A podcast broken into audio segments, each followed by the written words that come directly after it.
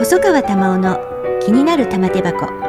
Leaders Perspective of Japan この番組は私細川珠緒が各分野のリーダーと話題のテーマを取り上げて日本のあるべき姿を世界に発信します。ここでしか聞けない話が玉手箱に満載です。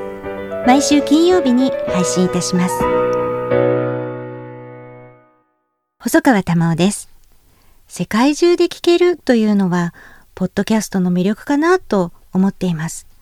テーマを決めながらもフリートークでなるべくリーダーたちの素の姿を声だけですがお届けできるように私もゲストの皆さんのお話をうまく引き出していきたいと思っています。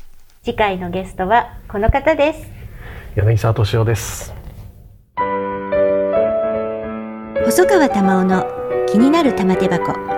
Leaders Perspective of Japan この番組は私細川珠緒が各分野のリーダーと話題のテーマを取り上げて日本のあるべき姿を世界に発信します。ここでしか聞けない話が玉手箱に満載です。毎週金曜日に配信いたします。